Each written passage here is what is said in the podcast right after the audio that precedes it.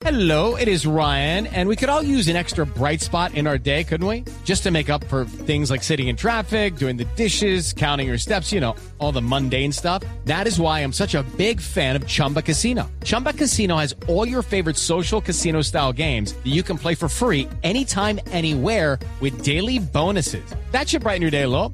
Actually, a lot. So sign up now at chumbacasino.com. That's chumbacasino.com. No purchase necessary. BGW. Void were prohibited by law. See terms and conditions. 18 plus. ¿Qué está sucediendo en la bahía de Cartagena completa gracias a un estudio que se realizó que se llama Basic Cartagena? ¿Qué pasaría si yo les digo que los niveles de contaminación de la bahía de Cartagena con metales pesados como el mercurio, el plomo, el cadmio, ya están contaminando, por ejemplo, a los peces que consumimos como el pargo, como el barbudo, como los jureles, que son peces comerciales que estamos consumiendo generalmente y que están contaminados con metales pesados? Oiga, pero eh, lo que pasa es que sabe a mí, a mí ¿qué me, para- qué me pasa con todos estos estudios que se hacen y se hacen, pero no se hace nada. Pero María Clara, digamos que este estudio lo que pretende es que se levante, ya se levantó toda esa línea de investigación y la idea es que se siga monitoreando. Fíjense que adicionalmente tengo que decirles que aparte de la contaminación que se genera en Cartagena, que ahora vamos a escuchar a los expertos, Cartagena tiene un, tendría un déficit de agua del 40% de aquí a unos 30 años por cambio climático, es decir, la gente podría quedarse sin agua, estamos hablando de una ciudad turística. Y adicional a eso estamos viendo que toda la sedimentación que se genera hacia el canal del dique y que le estamos generando desde arriba todos nosotros, va a seguir generando más inundaciones. ¿Ustedes se acuerdan las inundaciones del año 2010, 2011? Pero yo creo que es que todos los años hay inundaciones y aquí la gente, la- los- no sé, como que nos coge por sorpresa. Yo Pero- pero llevo yo desde- 30 años de ejercicio periodístico y les quiero decir que todos los años en mi reportería cubrí inundaciones, eh, todo, todo lo mismo de todos los años. Y nos seguimos portando como, Pero- ay, qué sorpresa, llovió durísimo. Estamos en el trópico, aquí pasa eso. Pero el, pero el fenómeno del ni- el fenómeno de la niña en esa época, en el año 2010, 2011, que se acuerdan que dejó pérdidas de 11 billones de pesos, eh, realmente fue muy grande y tuvo que ver mucho con toda esa sobresedimentación que tenían ríos como el Magdalena. Y es que toda esa cantidad de sedimentos que tienen ocupan el lugar del agua y cuando llueve demasiado, pues el agua se desborda. Ese es Sí. el problema de la Yo me acuerdo sobresedimentación. del canal del dique que se desbordó. es Exactamente, camello. exactamente. Entonces, mire, eh, lo que queremos hacer hoy eh, en Blue Jeans Verde es hacer un análisis de esa situación. Cartagena, todos sabemos que es una bahía turística, la más importante del país, que le aporta 2.2 al precio interno bruto. Yo no me meto al mar de Cartagena ni porque me paguen. María Clara, yo ni me meto ni quiero comer eh, pescadito allá, sí pero el problema es que los metales pesados se, Se acumulan, se se, bioacumulan Pero en la uno gente. se come en patacón y le baja el metal ¿Será por pesado. eso que os aumenta? Claro, el pataconcito ahí, hombre. Pero mire, es, es una bahía tan importante, el 60% de la carga de contenedores comerciales están en, en la zona portuaria de Cartagena, 150 grandes empresas, 2 millones de turistas llegan al año.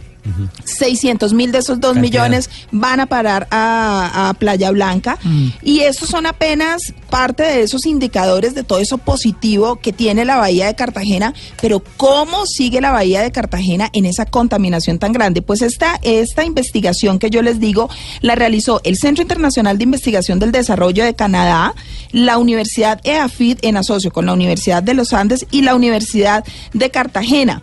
Y el proyecto se viene realizando desde el año 2014 y comprueba esa dura contaminación que se vive en la ciudad de Cartagena. Juan Darío Restrepo, de la Universidad de AFID, empieza a contarnos cuáles son todos esos factores y esa investigación y nos habla, por ejemplo, de la contaminación como consecuencia de todos esos sedimentos y que nosotros la estamos generando desde aquí. Es decir, él lo dice clarito, Cartagena es el inodoro de Colombia. Uy. En general, el 30% de los sedimentos que llegan a Calamar, ya hasta antes de iniciar el canal del dique, son debidos a la deforestación de la parte del, del Magdalena. Casi unas 50 millones de toneladas que lleva el río Magdalena al Caribe son debidos a toda esa deforestación río aguas arriba. Y si tomamos ya la responsabilidad de lo que sale hacia el canal del dique y lo que entra a la bahía de Cartagena desde la cuenca del Magdalena, prácticamente el 33% de lo que vemos en el agua dulce, en los nutrientes, en los sedimentos, todo lo que viene de la parte continental es debido al río Magdalena. O sea, en general, una tercera parte de la problemática ambiental de la bahía es responsabilidad de todo lo que hacemos el resto de colombianos en el río Magdalena en la parte alta.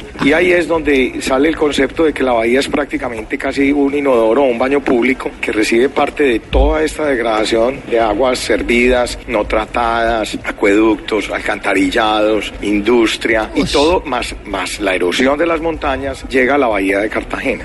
Imagínense, o sea, eh, con toda la razón dice es un inodoro porque todo va a parar a Cae la bahía todo. de Cartagena, que es una, una ciudad turística, eh, y la bahía virgen- es turística esa en virgen que general. la, la volvieron a poner hace poquito, Sí. la limpiaron o no sé qué fue lo que hicieron, se va a volver verde en un segundo. Imagínese, pero aparte de eso, María Clara, hace muchos años la bahía de Cartagena era totalmente azul, como es Islas del Rosario, y Ah. por la sedimentación del canal del dique se acabó por completo. Claro. Entonces los corales se murieron. Y en eh, toda la zona de corales del Rosario, el 80% de los corales están muertos y es un parque nacional natural como consecuencia del canal del dique. Pero eso no es nada. Él habla sobre el mercurio y sobre los metales pesados y nos cuenta, por ejemplo, qué es lo que está sucediendo. Yo le doy una cifra que él no da. En cuanto al plomo, por ejemplo, las concentraciones fueron ocho veces más altas de la concentración límite definida para los niños, para los niños, por la Unión Europea y eso equivale a 50 gramos de plomo por kilogramo de pescado. O sea, Uy. 50 gramos de plomo. Y especialmente eso se da, según la investigación, en las épocas de lluvia. Pero escuchemos lo que Juan Darío Restrepo de la Universidad EAFIT nos dice sobre los metales pesados y especialmente el mercurio.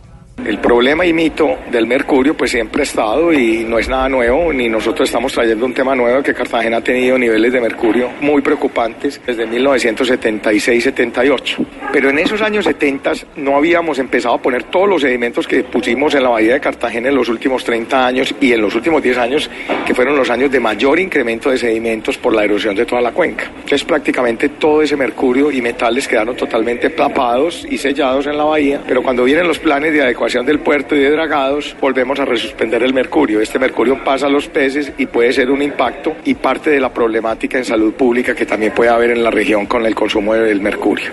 Pero el mercurio también puede venir por el canal del dique. De hecho, nosotros hicimos mediciones hasta arriba, hasta con el Magdalena, y encontramos niveles de mercurio muy similares a los que hay en la bahía, lo que nos quiere decir que también de la minería ilegal del Bajo Cauca, del Bajo Magdalena, Bolívar, etcétera, hay componentes de mercurio que vienen en el canal del dique. Entonces también hay una responsabilidad compartida en los metales pesados. O sea que mi parguito rojo de acá que voy a Cartagena Sí, se fregó. Mm, Pues no es que sea fregado, es que son se bioacumulan, pero friegan más a las comunidades que los tienen que consumir todos, Todos los días, días, sí. porque ellos viven de eso. Entonces, si usted se come uno, Sí, pues realmente pues no pasa nada. Es lo mismo que sucede con el atún. El atún tiene mercurio, tiene tiene plomo y tiene mercurio y eso se va bioacumulando, pero esa bioacumulación es lo que le genera a usted problemas el día de mañana. Entonces, ahí está la complicación, ¿no? Ay, qué miedo. Sí, tremendo. Sí. Y por último, María Clara, Mm. la investigación habla de la crítica situación a la que se exponen las comunidades como consecuencia del cambio climático. Ellos han hecho eh, investigaciones sobre el tema y el déficit de agua que se podría presentar en 50 años, es decir, lo que la gente va a sufrir por falta de agua en Cartagena, que es una ciudad turística. O sea, estamos hablando de que Cartagena podría perder por la contaminación en la bahía si las autoridades no se ponen las pilas este título de patrimonio turístico de la humanidad. Uno no ¿no? alcanza a imaginarse eso, uno no alcanza a imaginarse que pueda haber un problema por el agua dentro de unos años, 30 o de- dentro de 50 años, puede haber un problema por el agua, un problema mundial. Y uno, no- uno como- y además mucho menos en el trópico, porque aquí como llueve tanto. Claro, y como Y- tenemos los páramos. Claro, y como está, hay tantos ríos, uno, uno se lo ve como una cosa súper ilógica. Pero, pero desafortunadamente parece que eso sí va a ocurrir. Sí, imagínese la población de Cartagena sin agua, tras que tienen ya tantos problemas por, por agua potable. Escuchemos lo que dice él sobre este tema para cerrar. Hicimos reconocimiento también en salud pública del agua potable de las comunidades, de cómo se mejora el agua que captan en los tanques, hicimos predicciones de cambio climático, hicimos revisión de modelos y de cambio climático en la región y obtuvimos prácticamente que la escasez hídrica que se avecina en el futuro cercano con indicadores de cambio climático de disminución de lluvias del 10 y 40%, de incrementos de temperatura hasta de 3 y 5 grados centígrados. Cada vez nos estamos volviendo más caliente en esta región de Cartagena, pero las comunidades que no tienen conexión al alcantarillado están en un riesgo extremo, alarmante, si no se toman decisiones de política de cómo les vamos a llevar agua a estas comunidades. No a quienes están conectados, sino a las comunidades que dependen principalmente del agua lluvia, de las cuales hemos mostrado que prácticamente en los próximos 15 años las condiciones van a estar muy, muy severas en el mismo periodo de lluvias que tiene la región. Imagínense, 15 años. O sea, la crisis que se va a generar Yo hablando es que mucho, 30 y el 50, déficit no. de, de 40%, o sea, 15 años. impresionante.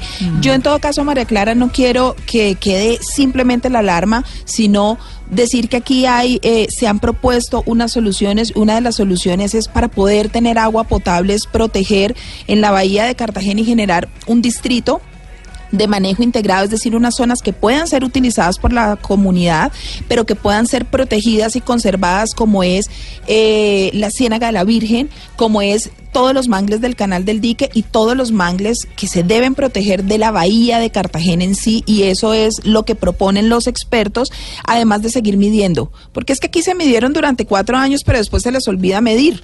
Entonces, seguir midiendo para saber qué está pasando y lo otro, saber de dónde viene la contaminación, Pero, qué aportan las empresas. Claro, es que lo que yo creo que es importante también como medir es hacer algo, Claro. es sancionar, claro. es, eh, es, es tomar las medidas que hay que tomar. Pero de pronto nosotros también, María Clara y María Lourdes eh, y oyentes, es uno como ciudadano también que puede hacer. Dicen, no, es que yo no vivo en Cartagena, yo por allá no voy. No, pero si usted no cuida el agua, si usted la contamina, si usted arroja desperdicios en el agua, ah, cuidado, porque usted también, desde otro lugar de Colombia, también está afectando el mar.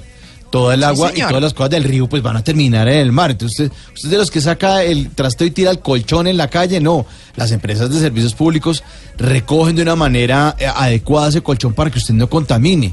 Eh, deje de tirar el papelito por la ventana porque eso, no, pues es en la calle. Sí, cuando llueve, eso va al río, el río va a la alcantarilla, la alcantarilla y todo va allá al mar.